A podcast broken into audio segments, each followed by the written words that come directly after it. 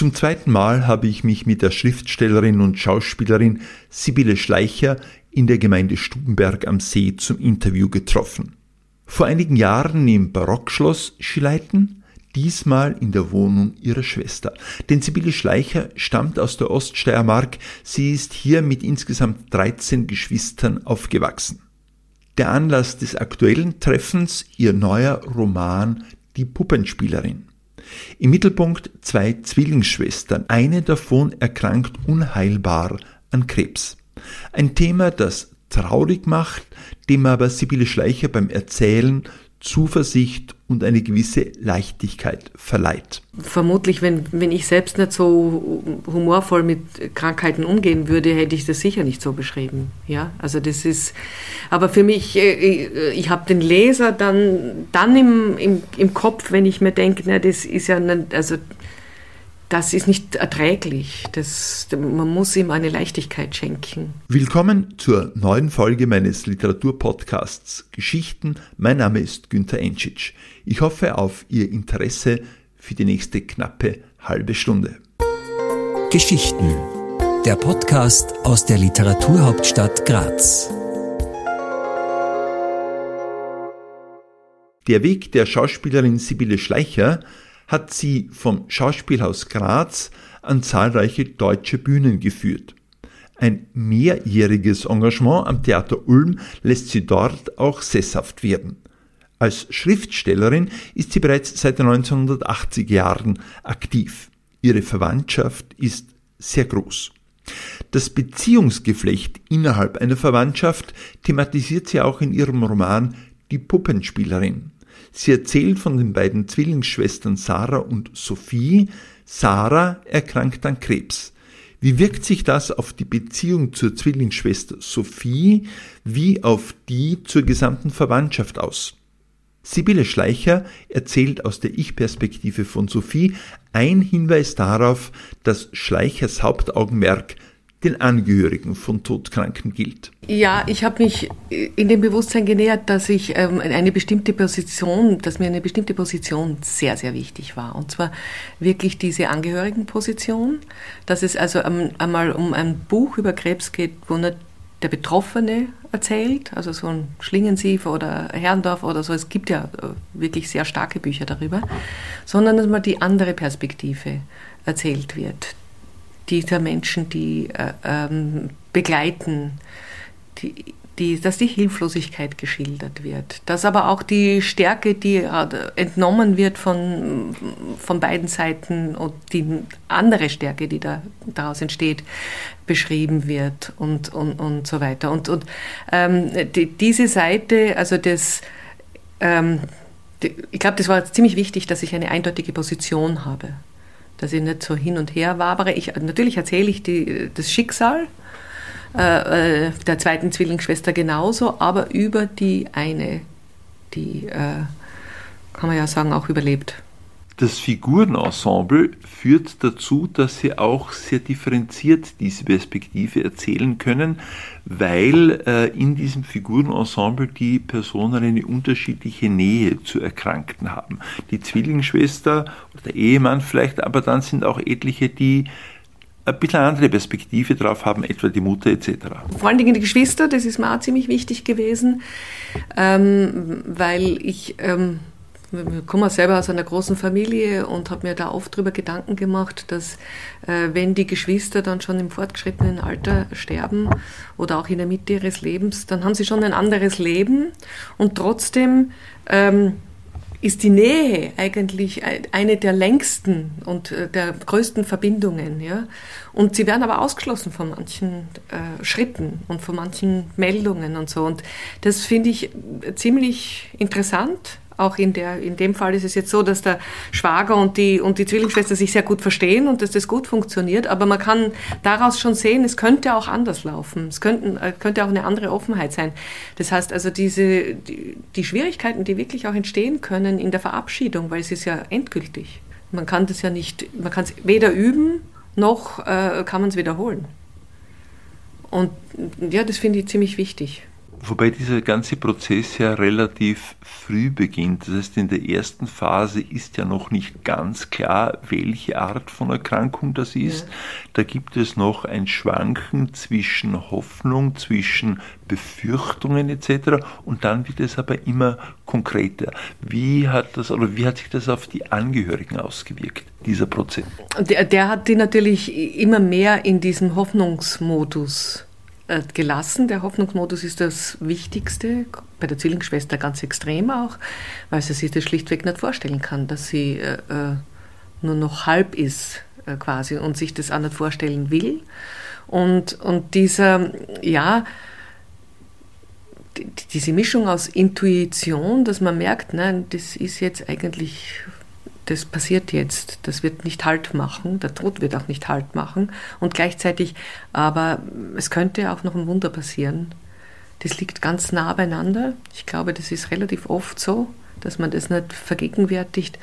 Und es ist ja auch die Frage, die indirekt aufkommt, was würde man noch machen, wenn man weiß, man hat nur noch, was ich, drei Wochen, drei Monate ein halbes Jahr oder so. Was man, ich meine, es gibt die berühmte Bucketlist, es gibt, ja, es gibt mhm. diese ganzen Sachen, aber, aber es ist, wenn es an den Punkt kommt, wo das konkret wird, dann geht das Leben trotzdem weiter. Wobei bei den Angehörigen ja nicht nur in diesen beiden vorhin erwähnten Zuständen, nämlich Hoffnung und letztendlich dann möglicherweise auch schon Resignation sind, sondern da gibt es ein ganzes, ich möchte sagen, Bouquet an Emotionen, darunter durchaus auch der Humor.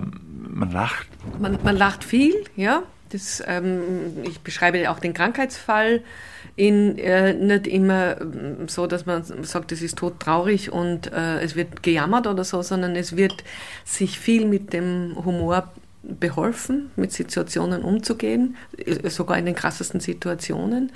Und die Angehörigen haben natürlich auch ihre eigenen Erfahrungswelten. Ja? Also für mich spielt ja auch der Krieg immer wieder eine große Rolle.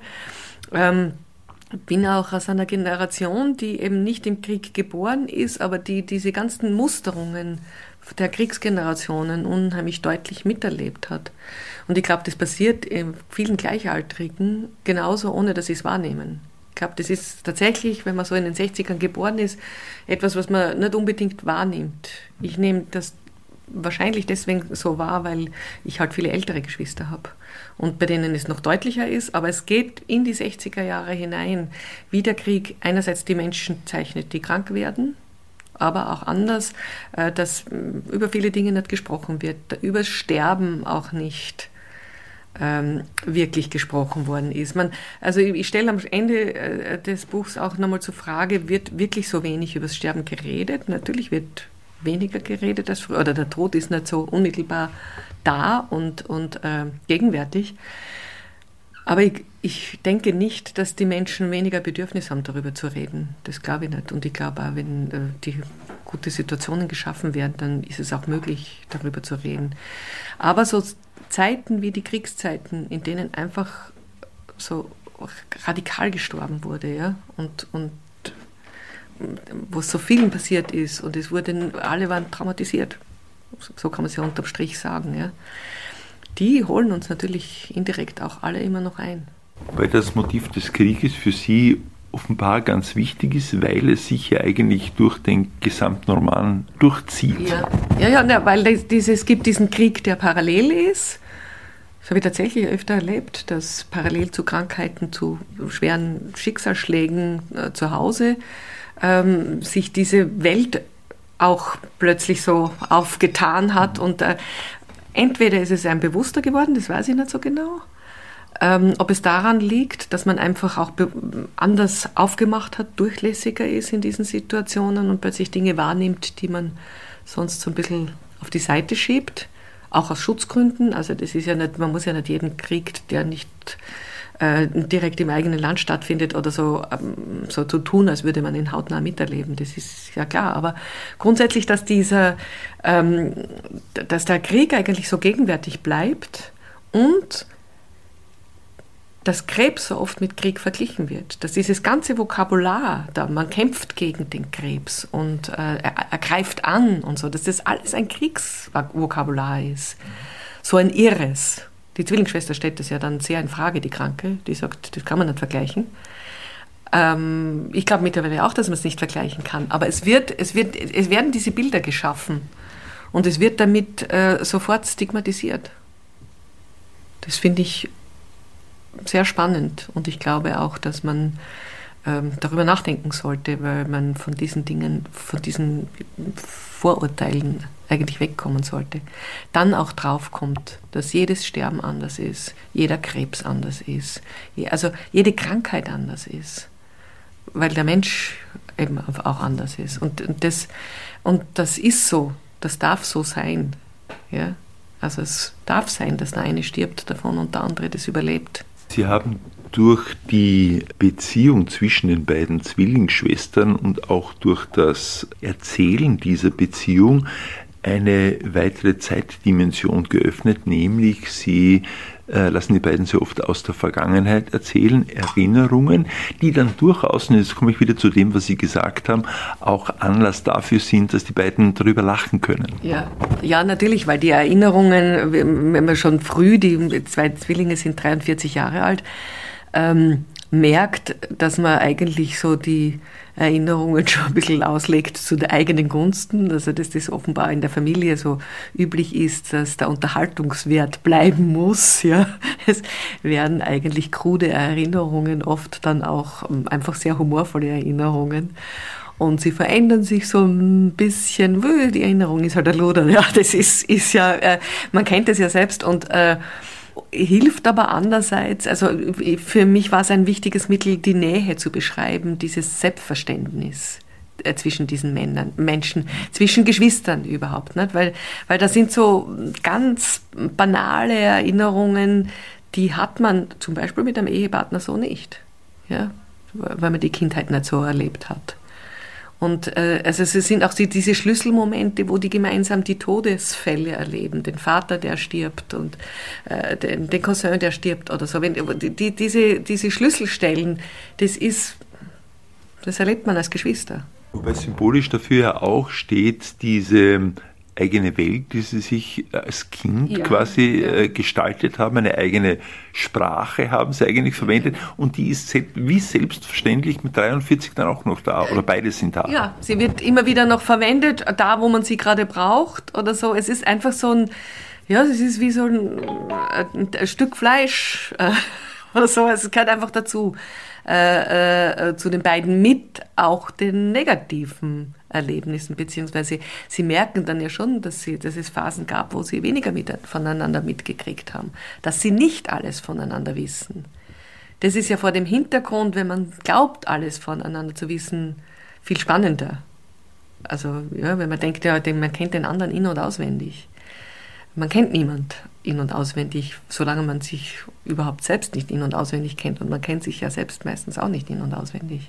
Ist durch die Krankheit das Kennenlernen und die Beziehung zwischen diesen beiden Schwestern stärker geworden? Ja, ja, würde ich schon sagen.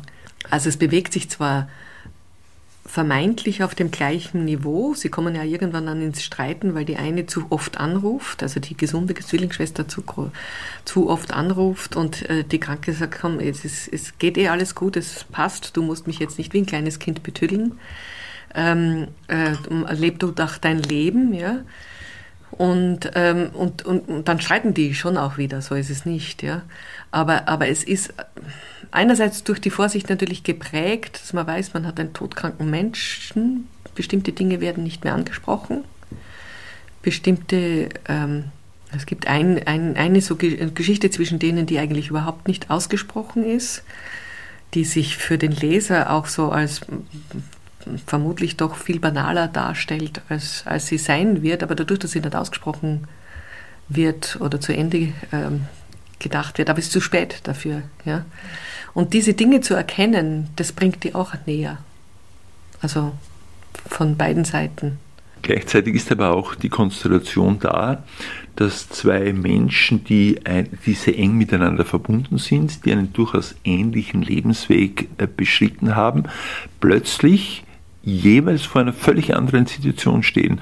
Die eine sieht, mein Leben ist begrenzt, die andere ist gesund, hat diese Begrenzung zumindest noch nicht im Blick. Das macht ja auch was mit den beiden Schwestern. Ja, das macht das, äh, mit, mit der gesunden Zwillingsschwester macht das sofort ähm, ein schlechtes Gewissen. Warum bin ich das nicht? Und sie, sie erlebt ja auch daneben, beide Schwestern haben äh, Kinder, die, die in so einem Prozess sind, wo sie gerade das Leben entdecken äh, wo sie, was ich, herumforschen und so und, und, und, und richtig saftig im Leben stehen. Ja?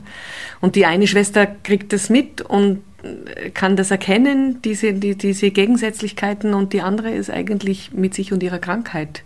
Die ist, abgesehen davon, dass sie auch Medikamente kriegt, ähm, äh, sediert, würde man äh, fast sagen. Das macht große Unterschiede. Das öffnet ganz andere, also da, da gibt es auch Unerreichbarkeiten, die da entstehen. Die, klar, das ist der Anfang von einer getrennten Zwillingwelt. Weil solange man Zwilling ist, ist ja egal, wie gut man sich versteht, ja. Ähm, man ist einfach zu zweit. In, in, auch man denkt alles zu zweit. Man ist, ähm, also ich kann ja sagen, ich bin selber Zwilling, deswegen äh, kann ich das auch gut beschreiben, ja. Äh, man, man, egal wie, wie, auch wenn man anderer Meinung ist oder so, man ist trotzdem auf ein ganz eigenes Band, ist sehr dick. Sibylle Schleicher ist das. Sie spricht über ihren neuen Roman Die Puppenspielerin.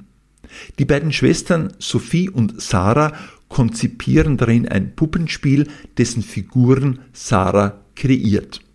Hören Sie nun den Beginn des Romans, es liest die Autorin. Über den Stein werden wir noch reden müssen, sagt sie. Aber nicht jetzt, sag ich. Ich meine nicht das Stück und warum es noch nicht fertig ist. Ich meine den Titel. Ein fauler Stein. Da brauche ich erst gar nicht anzufangen, eine Puppe zu bauen. Da nehmen wir einfach einen grauen Sack oder wie? Was soll das sein, ein fauler Stein? Nur weil er sich nicht von selbst bewegt? Getragen werden will? Wie wir als Kinder nach einem stundenlangen Heimweg? Seid nicht so faul, seid froh, dass eure Füße gehen können. Als wir so alt waren wie ihr. Kinderlähmung? Eiserne Lunge, ja, sage ich. Nein. Vielleicht, nein, keine Kinderlähmung. Das habe ich längst vergessen. Ich nicht, sagt sie. Davor hatte ich immer Angst, dass es sich noch, doch noch einstellen könnte. Es gibt ja immer eine Krankheit, vor der man am meisten Angst hat. Stimmt, sage ich. Lungenkrebs, weil man daran angeblich langsam erstickt. Nein, kein Krebs, sagt sie, der kommt in unserer Familie doch gar nicht vor. Richtig. Eine Familie, die Krankheit gar nicht kennt. Immer schön weggeredet, nie wirklich nachgefragt. Vielleicht ist es an der Zeit, das zu ändern. Hast du Schmerzen? Nicht mehr so arg wie zu Hause. Wieso sammelst du Wasser in der Lunge und im Herz? Wasser ist ein kostbares Gut. Schon, aber nicht unbedingt an diesen Stellen, sage ich. Jetzt tanze eben ich einmal aus der Reihe. Sie versucht einen Huster zu unterdrücken, schluckt kurz und atmet lange aus. Sie wissen es selbst noch nicht so genau, sagt sie. Vermutlich hat sich der kuntane Lupus verändert und ist in einen systemischen übergegangen. Sehr interessant. Geht's auch verständlich? Lupus erythematodes. Sagt dir doch was. Äh, Lupus ungefähr. Erythema, Dings da merke ich mir nicht, sag ich. Das Auswendiglernen war deine Stärke. Jetzt solltest du dich auch einmal anstrengen. Lupus erythematodes. Damit werde ich wohl mein restliches Leben lang zu tun haben. Beim Systemischen richtet sich dein Abwehrsystem gegen den eigenen Körper, sagt sie. Eine Autoimmunkrankheit. Lebensgefährlich? Nein, man kann es in den Griff kriegen, meinen die Ärzte. Es ist einfach eine Art Fehlprogrammierung. Sie hustet wieder, will zu einer weiteren Erklärung ausholen, aber da öffnet sich mit Schwung die Zimmertür. Blutdruck messen, Fieber messen, Blutabnahme, trällert die Krankenschwester. Sie warten bitte draußen. Geschichten. Der Podcast aus der Literaturhauptstadt Graz. Wenn Schriftstellerinnen und Schriftsteller ein Thema literarisch bearbeiten, dann ist das kein Zufall, sondern das Thema äh, hat in irgendeiner Form Aktualität, aus sich selbst herauskommend, äh, Einfluss von außen, was auch immer. Das habe ich erstmal fließen lassen im Grunde habe ich gewusst, was ich erzählen will, eben diese Geschwistergeschichte. Äh, wichtig war mir auch Krankheit einmal als ähm, auch als Leben zu schildern, also einen Teil des Lebens zu schildern und zwar nicht äh, immer eingeteilt in positiv und negativ und so. Ähm, wie nah das Sterben am, am, am Leben ist. Ja? Und ähm, natürlich mischt sich das unendlich aus einem eigenen Erfahrungsschatz. Ähm, ich, vermutlich, wenn, wenn ich selbst nicht so humorvoll mit Krankheiten umgehen würde, hätte ich das sicher nicht so beschrieben. Ja, also das ist, aber für mich, äh, ich, ich habe den Leser dann, dann im, im, im Kopf, wenn ich mir denke, na, das ist ja, nicht, also das ist nicht erträglich. Das, man muss ihm eine Leichtigkeit schenken, damit das Schwere überhaupt äh, zu lesen ist oder lesbar ist. Ja? Und das bewegt sich dann auf einem Grad, der, ich frage mich da nicht, wie autobiografisch das ist. Meine Fantasie ist ja auch autobiografisch und trotzdem ist sie Fantasie. Ja? Aber es muss natürlich ähm, eine Glaubhaftigkeit haben, das ist klar. Diese Leichtigkeit, die Sie jetzt eben erwähnt haben, die schlägt sich auch nieder in der Sprache. Ja. Äh, wie würden Sie das beschreiben? Die, die, diese Knappheit, also Knappheit, ähm, einerseits Knappheit, andererseits ähm, schon fast eine ausgesparte Sprache zwischendurch. Das hat, hat natürlich auch mit den Zwillingen zu tun, die sich ja auch schweigend verstehen.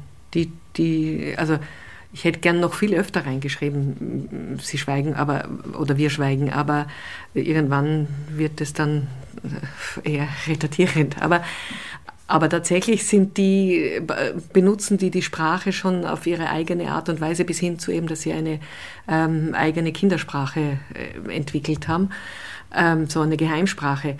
Und die Leichtigkeit äh, entsteht, glaube ich, aber das ist, mm, so schreibe ich einfach, ähm, aus einer auch authentischen Sprache ein bisschen. Also ich lasse das Österreichisch zu, ist mir wichtig. Ähm, hier in dem Fall auch diese Unterschiedlichkeit zwischen ein bisschen Österreichisch, also dass die Zwillingsschwestern äh, tatsächlich auch ein bisschen unterschiedlich sprechen, weil die eine inzwischen in Deutschland lebt. Ähm, aber es gibt, es gibt, also ich will nicht sagen Flapsigkeit drin, aber es gibt so eine Direktheit, die, die das, ja, die einen auch schneller zum Lachen bringt. Bei Podcasts findet man oft eine Triggerwarnung, also etwa Achtung hören Sie nicht, wenn Sie an Gewaltschilderungen Anstoß nehmen. In diesem Fall ist es umgekehrt. Achtung, lesen Sie die Puppenspielerin, auch wenn Sie sonst nichts über Krankheit und Tod erfahren möchten. Sibylle Schleicher erzählt über den Tod immer mit Blick auf das Leben. Das kann stärken, das kann neue Perspektiven öffnen.